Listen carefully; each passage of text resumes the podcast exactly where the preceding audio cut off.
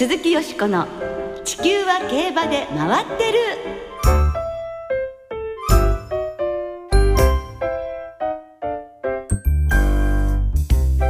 皆様こんばんは鈴木よしこです。お元気でいらっしゃいますか？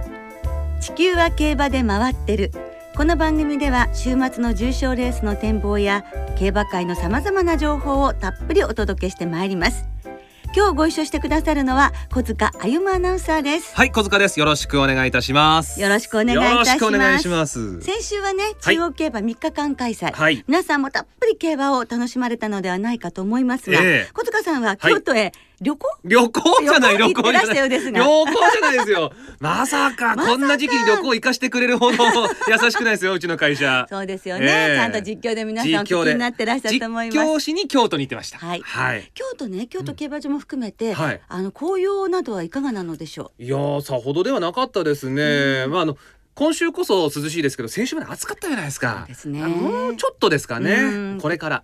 う今年はちょっと紅葉も遅いかもわかりませんねはい。さて、よしこさんはあのはい月曜日は南部杯が行われた盛岡競馬場にはい。行かれてたということで。はいもう盛岡競馬堪能してまいりましたが。いいですね、羨ましい。ね、南部杯も最高のメンバーでしたからね。そうですね。マイグレープブランデーといったダートのトップホースが集結しまして、はい。お客様もたくさん集まって、うん。そしてえあの天気も良くて、うん。ちらちらと紅葉が始まっていてそれもとっても綺麗だったんですがいいですね。まあ舞台は整って、ええ。さあどの馬が勝つんだとなったらそこで勝ったのがエスポアルシチですよ。ですよね。復帰後初の G1 制覇。本当ですよ。ねえ。いやーなんかそうなったらね、馬券買ってない人でも、ええ。うわ嬉しいというね胸が熱くなるようなシーンが見られるんじゃないかと思ってましたけど本当にねオーロパーク始まって、多分最初だと思います。ラあのウイニングラン。ウイニングラン。はい、ほう。後藤弘騎手があの佐藤ね鉄道騎手を真似して、はいえええこうガッツポーズされて引っ返した時にそのままあのその権力室の方にね行かないでまたスタンド前まで戻ってファンの前まで来て。そうです。そしたらもうベイリーベイリーウェルカムですよね。そらそうですよ。それでねもうファンの皆さんがね「やったな」とか「おめでとう」とかね「あの帰り」とかねもうすごかった声援が、うん。その先週初勝利をね、はい。挙げられた時と同じあるいはそれと同じあ以上、うん。と感じるような温かいは温かい声援に迎えられましたね。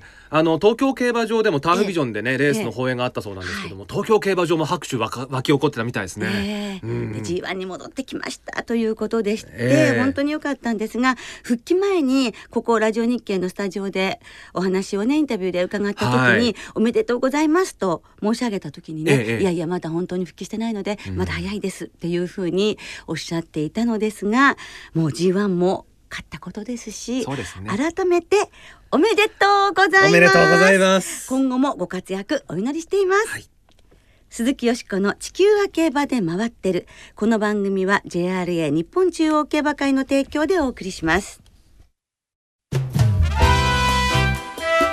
鈴木よしこの地球は競馬で回ってる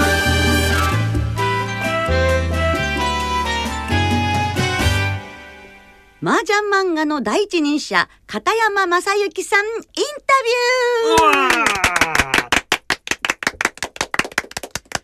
ということではい。今週と来週2週にわたりええ。麻雀を題材とした作品を数多く発表していらっしゃる漫画家の片山正幸さんに麻雀と競馬の魅力、うん。競馬の楽しみ方をお聞きしてまいります、はい。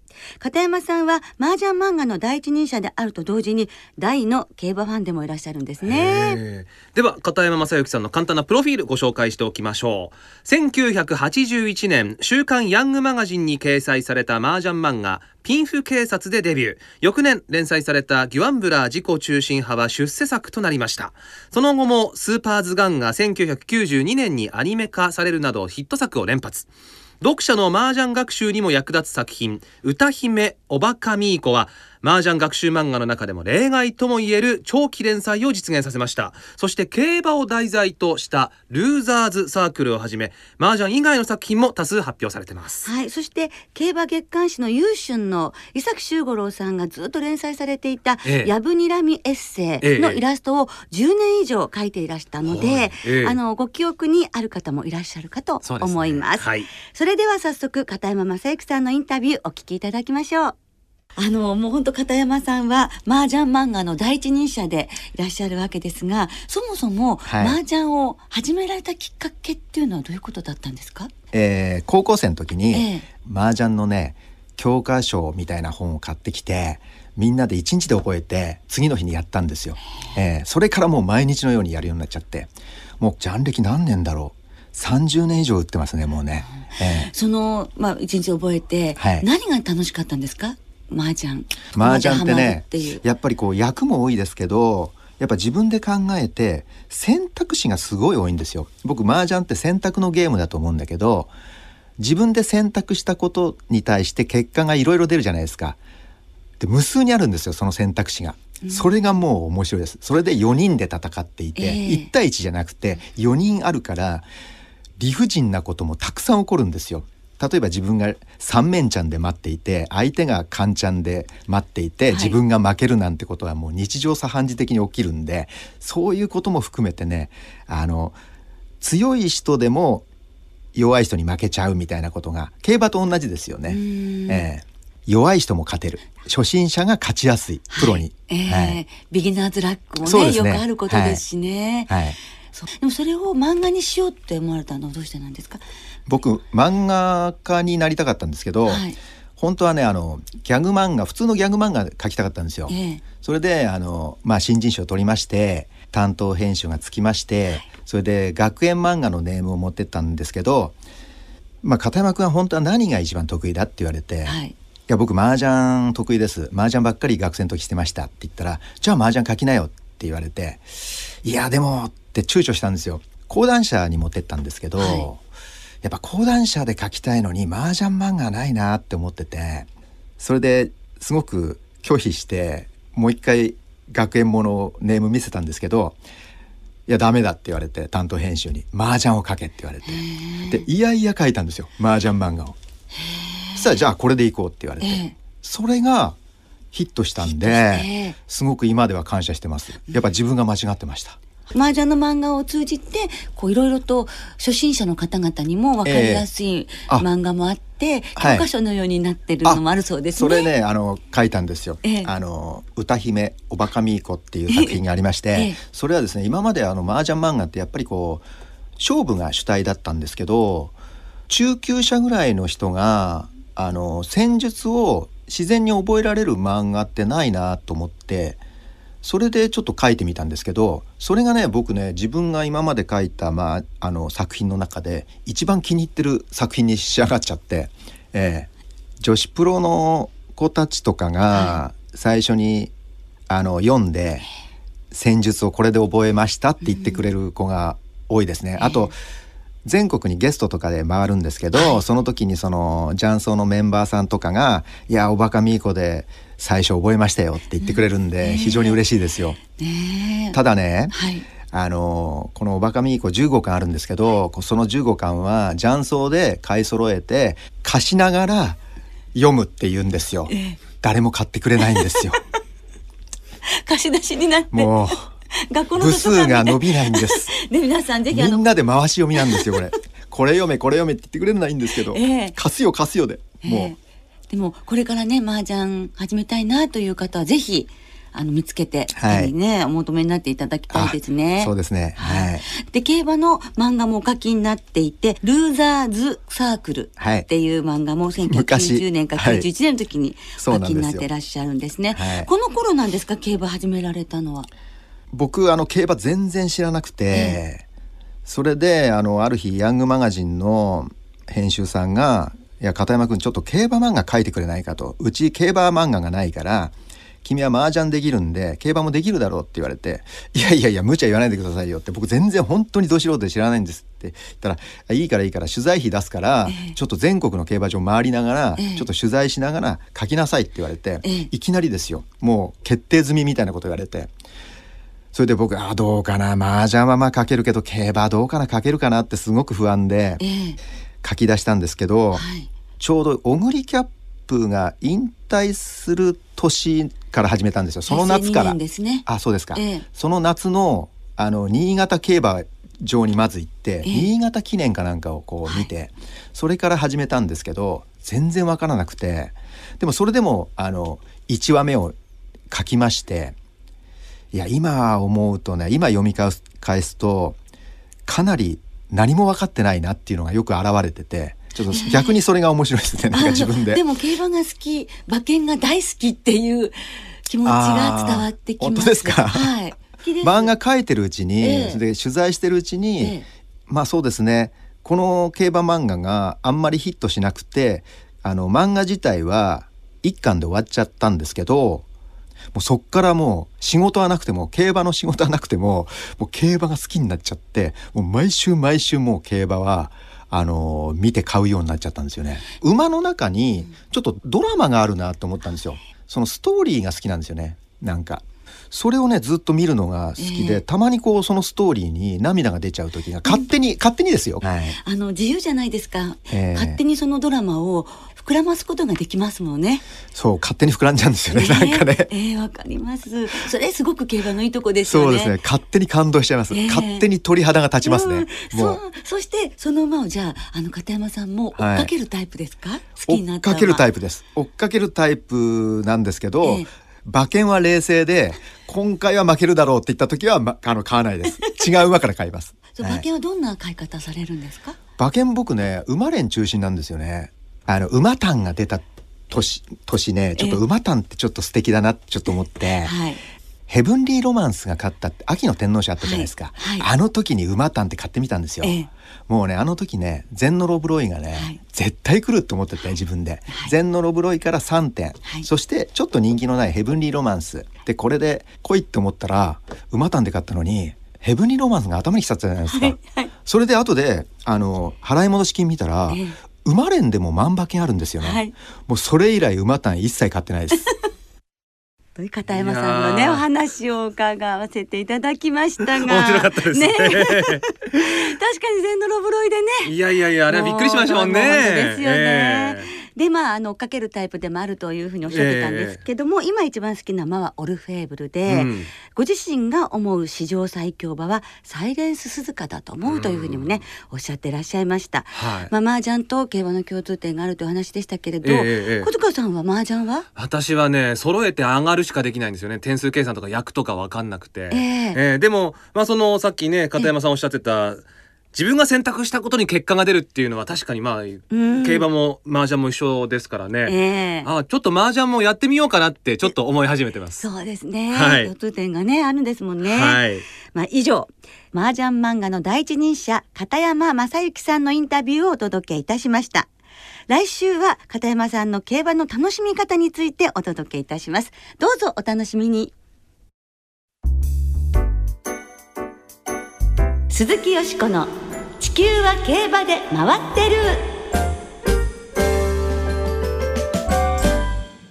さてここからはあさって京都競馬場で行われる菊花賞のお話で盛り上がっていきましょう。はい菊花賞は芝3000メートルという3歳馬にとっては未知の距離での戦いです。クラシック三冠最終戦。今年74回目です。はい、去年の勝ち馬ゴールドシップは皐月賞との二冠馬、はい。一昨年オルフェーブルが三冠馬に輝いていますが、うん。今年は皐月賞馬ダービー馬ともに不在なんですよね。そうなんですよ。まあ、菊花賞は最も強い馬が勝つと言われていて、その通り本命サイドでの決着が多かったんですが、最近はね、えートップクラスが菊花賞を回避しまして、天皇賞に向かうケースなどもありまして、一筋縄ではいかなくなってきてますね。ねえここ10年で一番人気は4勝していて最も勝ち馬を多く出しているのですがええこれに続くのが8番人気の3勝と。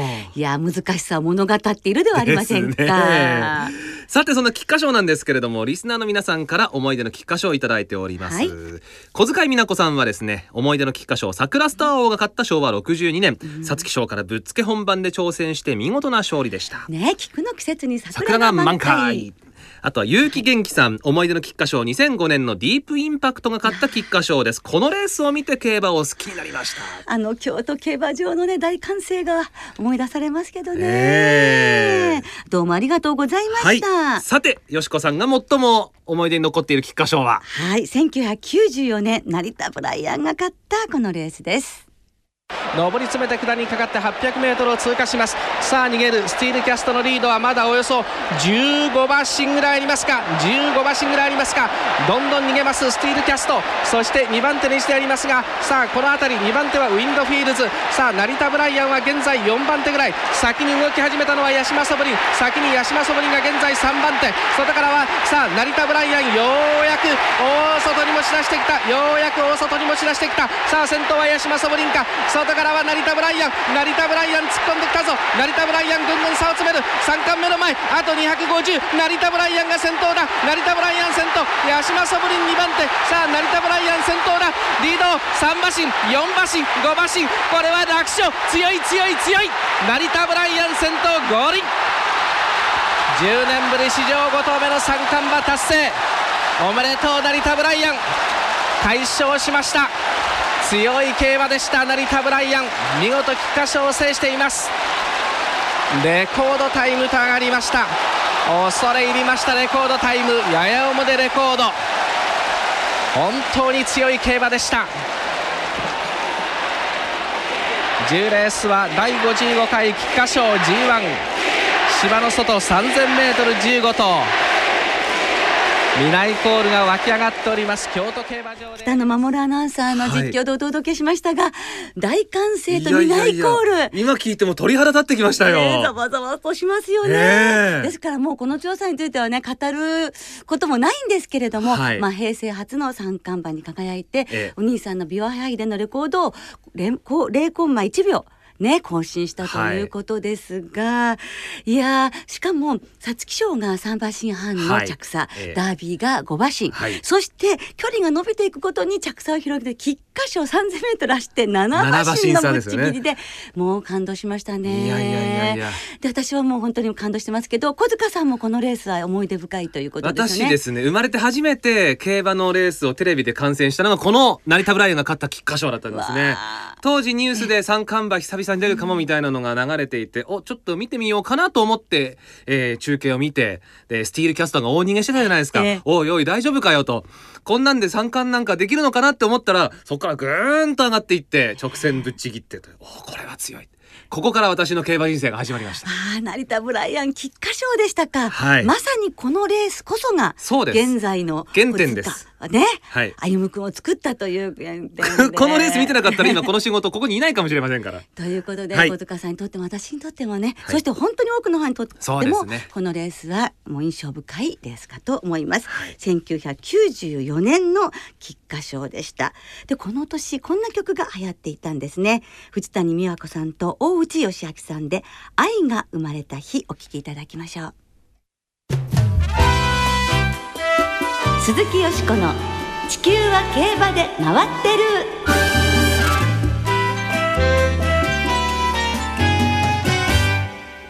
ここからは日曜日に行われる第74回菊花賞を展望していきます。はいその前に先週の週刊賞を振り返りましょう。はいレースを制したのは3番人気竹幸四郎騎手騎乗の名将マンボウでした。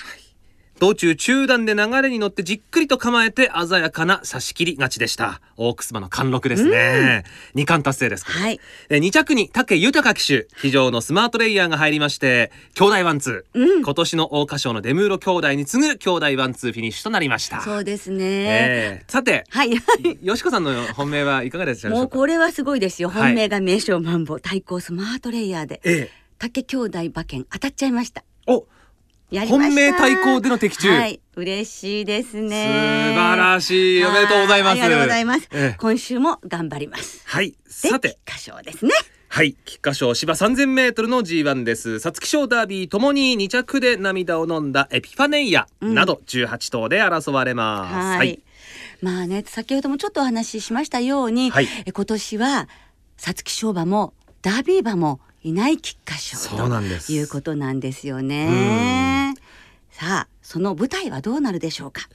これですね、えー正午時点金曜日正午時点の京都の天候曇りで、うん。えー芝もダートも両馬場、まあ、今週ねあの台風がありましたけれども、はい。その台風のあ雨はさほどは降ってない。そうなんですがはい。ただですね土曜も日曜も、うん。京都はちょっと雨模様予想されているということなんですよね。そうですね。ねできたらいい場でねやらせてあげたいですけれども。ねもちろんねクラシック三冠の最終戦ですからそうですねよ。はい。そしてもちろん、はい一番強いのはねエピファネイアだと思いますよねダービー、ええ勝つかと思ったところ2着になっちゃった皐月賞ダービーともに2着とはいいうことで、神戸新聞杯でちゃんと折り合うことができたという課題をクリアしました。でやはり絆もはい。世界のお舞台で日本のダービー馬としてあそこまで頑張ったんですからなんですよ。ダービーに着馬やっぱりね、ええ。負けてほしくないって思いがありますしジシーザリオの息子としてねやっぱり母と息子のクラシック制覇っていうのを見たいってうん。いうのがあるのが本命なんですけども、本命。さあじゃあ2着は何だっていうと難しいですよね。ええ。で私は、はい。シンボリクリセスクリスエス父スペシャルウィーク母父という、ええユールシンギング同じ血統背景なんですけどエピファネとはいエピファネとそのユールシンギング、まあ、セントライト記念勝ちましたこの馬馬群からね本当に上手に抜け出してきましたよいやー。すごい足でしたね最後は。ですからこの馬を対抗にしたいと思います。対抗で忘れてはいけないのがえやはりリアル社代という血統なんですよ。菊花賞に本当に絡んできますからね。ええでこれはちょっとね三代母の父がリアル社代というちょっと遠いんですけど。三代母の父ですから、えー、おおじいさんひいおじいさんそのぐらいが。そうですね、ええ。お薬のお父さんが、はい。ということなんですが、ええまあ、母の父まではねリアル社代いるんですけれども、まあ、は三代母の父でもいいんじゃないかと思って。はい。それから、えーセントライト記念2着のダービーフィズということで、はい。まあ、セントライト記念上位を取りました、はい。3番のエピファネイアそして15番13番。そして母父リアル社代には毎日パートナーに行ってみたいと思います。六番はい。生まれんですね。はい。さあじゃあ小塚さんは？私はですえねえまあエピファネイアも強いと思うんですが、はい。あのラジオ日経賞の足をもう一度ということでですね、ええ。あの最内から突き抜けてきた KI 調査が今回最内枠引きましたんでええぴったり打ち回ってきてあの再現見せてほしいなと思ってます。そうですね、はい。さあどうなりますでしょうか？大変楽しみですが、えー、菊花賞を的中させて楽しい週末にいたしましょう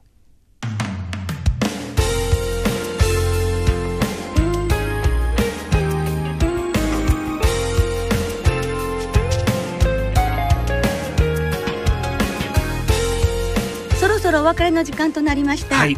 今週末は東京京都そして先週お休みの新潟も合わせまして参上開催です。土曜日東京では富士ステークスも行われます。はい、マイルチャンピオンシップに向けての重要な一戦ではい。す。、そして日曜日の東京競馬場最終レースが終わった後に東京競馬場の看板誘導馬サクセスブロッケンの一人東京ハイジャンプが乗馬センターで行われます。競走馬を引退し誘導及び障害馬術競技の練習を行っているサクセスブロッケン号が日頃の練習の成果を披露してやってもいいよということで実現したということですね。はい、まあサクセスブロッケンフェイスブックがね。大人気だそうですから。名刺もありますからね。はいさあ G1 ホースの障害飛越を間近で見ることができますのでぜひご覧ください。はい、ここでプレゼントのお知らせです、えー今日インタビューをお聞きいただきましたけれどもゲスト片山正幸さんのサイン色紙を1名様にプレゼントいたします。大変豪華なサイン色紙でございます、はい。えーご希望の方は番組サイトの応募フォームからご応募ください。お待ちしています。はい、たくさんのご応募お待ちしています。では週末の競馬存分にお楽しみください。お相手は鈴木よしこと。小塚あゆむでした。また来週元気にお耳にかかりましょう鈴木よしこの地球は競馬で回ってる。この番組は JRA 日本中央競馬会の提供でお送りしました。